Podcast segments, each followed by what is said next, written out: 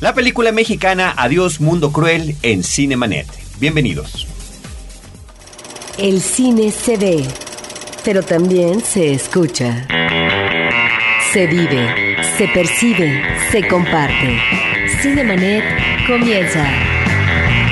Carlos del Río y Roberto Ortiz en cabina.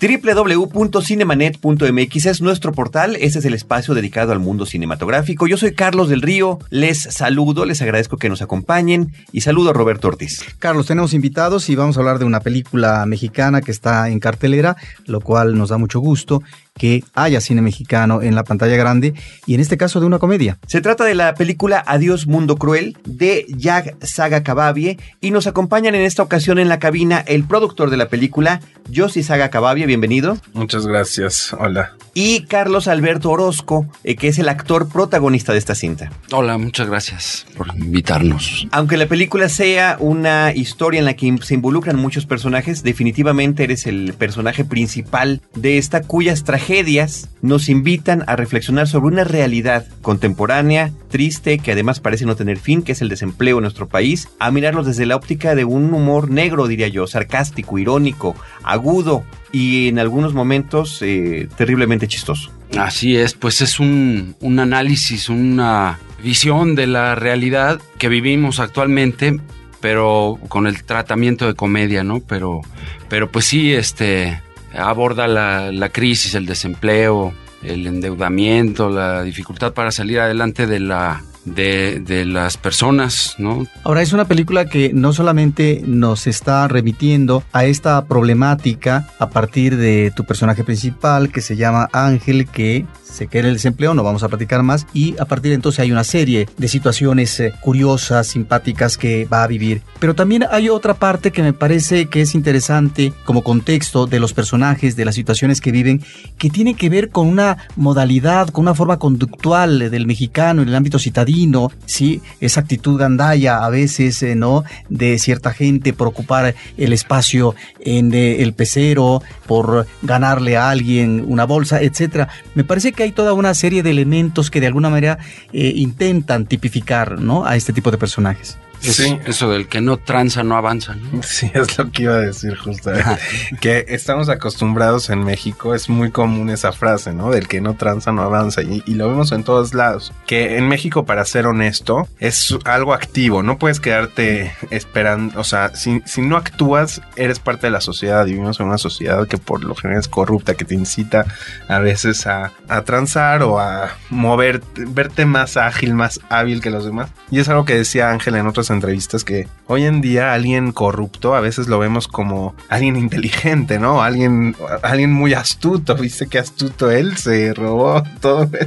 Y vemos a la persona honesta como alguien, ah, un tarugo, ¿no? O sea, el, entonces esta es una comedia que trata de ser muy realista, trata de no juzgar, de no ser moralista y expone, trata de una persona honesta en una ciudad como, eh, como la Ciudad de México, ¿no? Que, que es simplemente la ciudad es un adversario. Este tratamiento de lo deshonesto como, como bueno, eh, desafortunadamente tiene ya muchos años, no nada más en, en la sabiduría popular mencionándose, sino que además a nivel mediático internacional. Creo que a uno y, y en un principio en la familia nos enseñan a ser ordenado, a ser honesto, a hacer las cosas correctas y de repente a temprana edad descubren un mundial de fútbol que un fulano que mete un gol con la mano es el más astuto del mundo y que elogian la enorme trampa que ha realizado y que a la fecha se le sigue considerando uno de los jugadores más espectaculares del fútbol internacional. Y esa es desafortunadamente el mundo en el que se enfrenta Ángel, que es justamente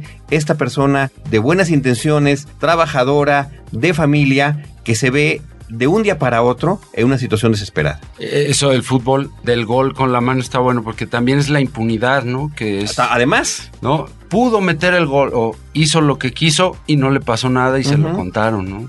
Entonces sí, sí, este, y parte de nuestras familias, parte, yo creo que de, del entorno mismo, ¿no? ¿Cuántos hemos escuchado en nuestra familia, en nuestro grupo de amigos, eso que decía yo, no, oye, ¿te acuerdas de aquel político que se llevó, que se quedó tanta lana y que transó todo esto? qué inteligente, ¿verdad? Entonces, eso es un doble mensaje. Los valores están como de cabeza. Sí, bueno, en la película también hay muchas, hay una metáfora con muchos animales, ¿no? Desde em, la película empieza con la primera escena es un ratoncito en una jaula y hay muchas metáforas, pero en parte es como Ángel es un, un individuo aislado, solitario, en una ciudad de locos, en una y se encuentra constantemente con frustraciones, ¿no? Con cuando crees que no está mal, cuando crees que está mal, peor, ¿no? Y todo el tiempo esta frustración creo que nos hace empatizar con el personaje.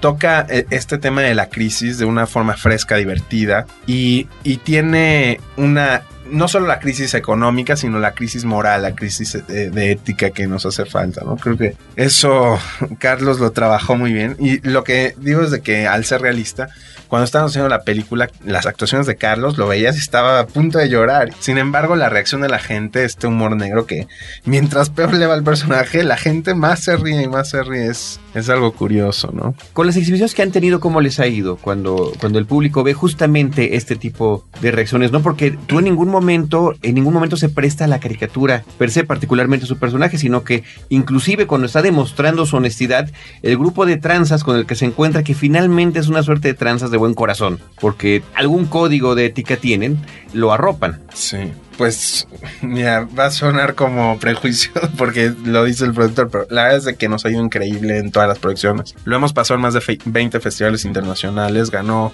el premio al público en el Festival de Londres Latino, el mejor película en el Festival Internacional de Austin, en el Festival Internacional de Santa Cruz, lugares en Estados Unidos donde no hablan una palabra de español y la gente se ríe. Es una comedia, yo creo que atraviesa fronteras. Sí, es una comedia en cierta forma mexicana por el lenguaje, pero es algo muy diferente a lo que hemos visto de comedia, ¿no? En cine en México. Y, y la verdad, comunica muy bien, la gente se ríe, cada dos minutos hay una risa y las críticas que ha tenido en Guadalajara cuando se presentó fueron muy buenas también. La gente se rió, o sea, los mismos críticos dijeron a la función que asistí, la gente reía carcajadas.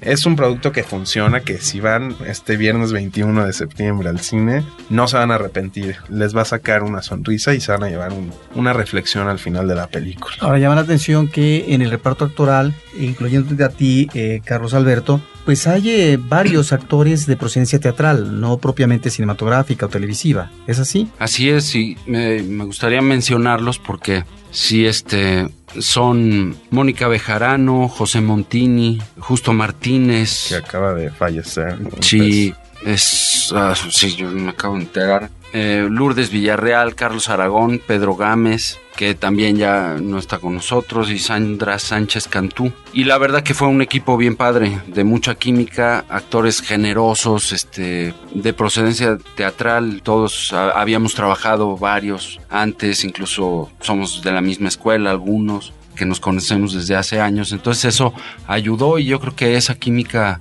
de, y ese gozo de, divertirnos en este trabajo se puede ver reflejado en la película. Cinemanet está de intermedio. Regresamos en un instante. Relaciones laborales, recursos humanos, consejos para el trabajo, manejo de personal, todo esto y más en Solo Personal Autorizado, una comunidad para compartir experiencias del vasto y complejo mundo laboral. www.solopersonalautorizado.mx, un podcast de frecuencia cero, Digital Media Network. ¿Eres empresario? ¿Buscas comenzar tu propio negocio? ¿Quieres hacer que tu caja registradora suene? Entonces, este es tu espacio.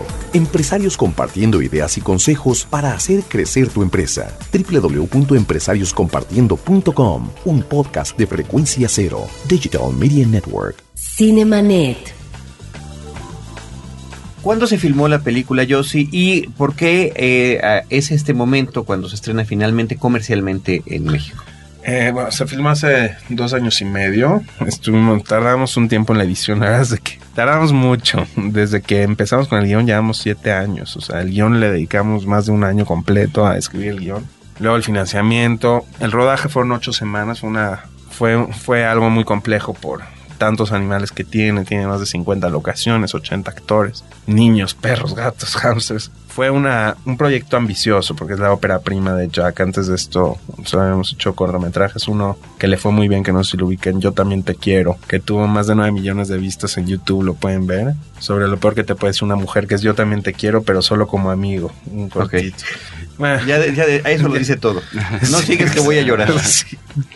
Y sí, a nosotros siempre nos, se nos ha dado mucho la comedia, ¿no? Y ya cuando la terminamos, fuimos, tocamos las puertas con todos los distribuidores, la verdad nos llevamos una, una sorpresa. Yo, o sea, nosotros siempre dijimos, vamos a hacer la mejor película posible. Si es una buena película, le va a ir bien. Y esa fue nuestra lógica en todo, en todas las decisiones que tomamos de la película. Desde el cast, o sea, cuando estábamos haciendo, hicimos un casting inmenso para Ángel. Desde actores más famosos, menos famosos. Muy- la verdad hicimos un casting muy grande. Y cuando entró Carlos a hacer el casting, dijo, es que él es el actor, él es el mejor actor que hemos visto para representar este papel. Y va, o sea, estamos buscando hacer la mejor película posible. Vamos a contratar a los mejores actores para hacer la mejor película.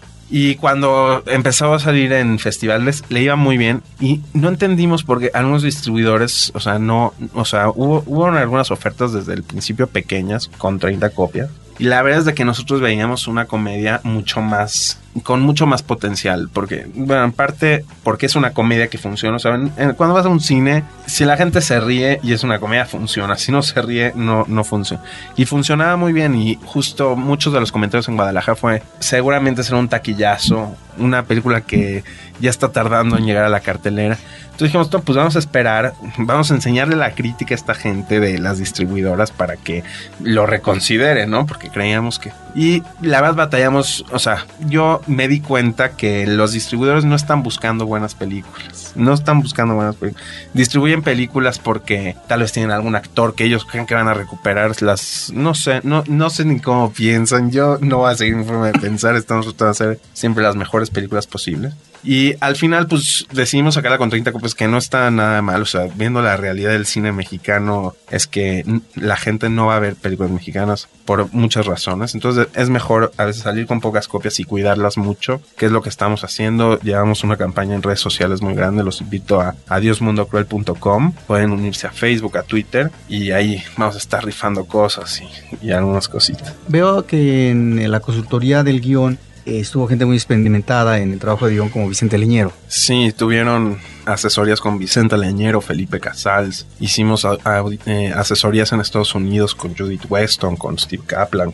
La verdad es de que consideramos que el guion es lo más importante, ¿no? Y, y es muchas veces donde las películas mexicanas fallan. Entonces sí, le dimos un tratamiento muy grande. Todavía, o sea, cuando el co-guionista está escribiendo decía, ¿y un león?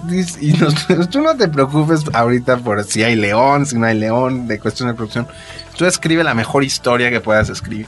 Ya luego vemos cómo lo, cómo lo realizamos. Y ya en la pre, cuando estamos haciendo, nos, nos damos cuenta de la magnitud del proyecto. Y cuando lo terminamos, la verdad, fue una experiencia increíble, ¿no? A veces eh, da la impresión que la película reúne una serie de viñetas que nos eh, lleva, nos remite a esto que al principio eh, platicábamos, a cierto comportamiento citadino, ¿no? Formas de ser, ¿no? De comportamiento en la calle, en la casa, con sus seres queridos, con los amigos, etcétera. Y ahí surgen, ¿no? Todos esos elementos de la tranza, eh, de la falta de trabajo y demás, que pareciera que esto nos remite pues a un mundo muy complejo que a partir de la ligereza en la comedia, pues ahí está de alguna manera representado. Sí, y yo creo que no atañe nada más a lo, al mundo urbano, citadino, sino que aquí sí es, es general. eh, ya hay, hay mucho.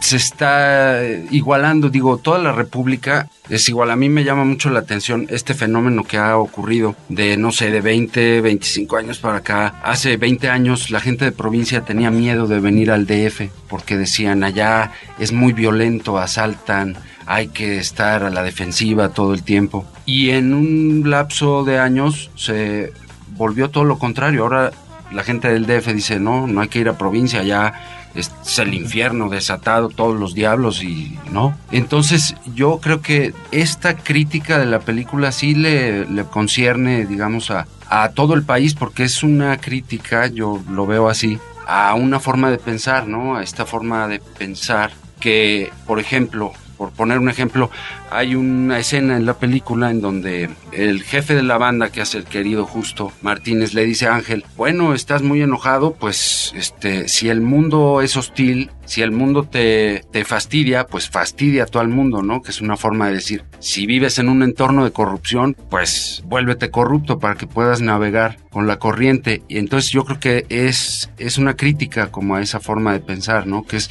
que es una especie también de, de suicidio, ¿no? De rendirse a la corrupción y de ahí también el, el título, ¿no? Este, rendirse a la corrupción o tomar otra, otra decisión. El título que viene además a cuenta porque hay un personaje mucho menor en la película, pues el que da- le da el nombre finalmente a la cinta, que es un inepto para el suicidio. Sí, sí, otro de estos que no le sale nada bien, ¿verdad? Bueno, la- el título de la película tiene dos connotaciones. Uno es Adiós Mundo Cruel, la típica frase que, que dice un suicida. Y la otra es cuando alguien se despide de un mundo cruel, ¿no? Como empezar un mundo, dejar atrás un mundo cruel y empezar un mundo mejor. Y lo que dices de la comedia, de a mí, digo, a nosotros siempre se nos da la comedia, no sé, siempre que tratamos de escribir algo, acabamos en la comedia, pero siento que es una forma de tocar temas eh, espinosos, temas dolorosos de una forma, o sea, creo que los mexicanos estamos acostumbrados a reírnos de nosotros mismos, es cuando realmente sacamos a veces las verdades de uno y toca unos temas muy serios de una forma que no parece, pero más importante que eso porque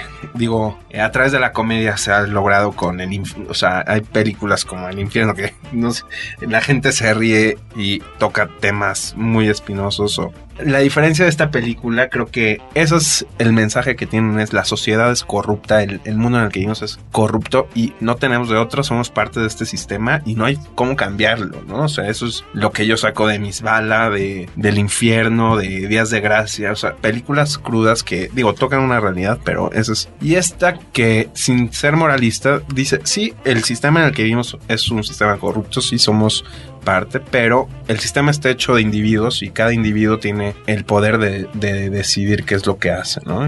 Creo que esa es una vueltecita que le da que es muy cierta, o sea, a veces cuando vemos el país no, estamos en un hoyo negro, pero es la verdad, o sea, depende de nosotros seguir o no. Y esa es un poco la reflexión que, que buscamos se cuestiona la gente. Es chistoso porque lo que decíamos de que cuando la pasamos en Estados Unidos, la gente se llevaba a veces, o sea, para algunos Ángel era un héroe, aquí en México fue un tarugo, o sea, y es chistoso, es justo una de las cosas que cuando estábamos haciendo los últimos toques del guion, decíamos, bueno, qué impresión se va a quedar la gente con Ángel, ¿no?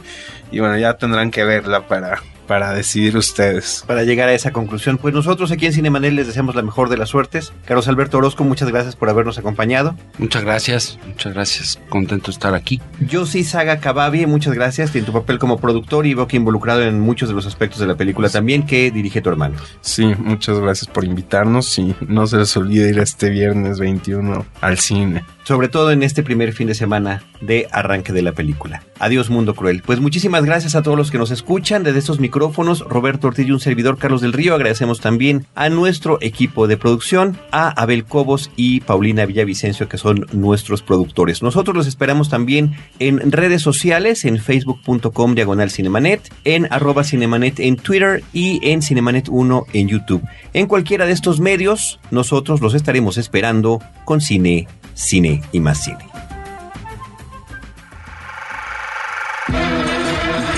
Cinemanet termina por hoy. Más cine en Cinemanet.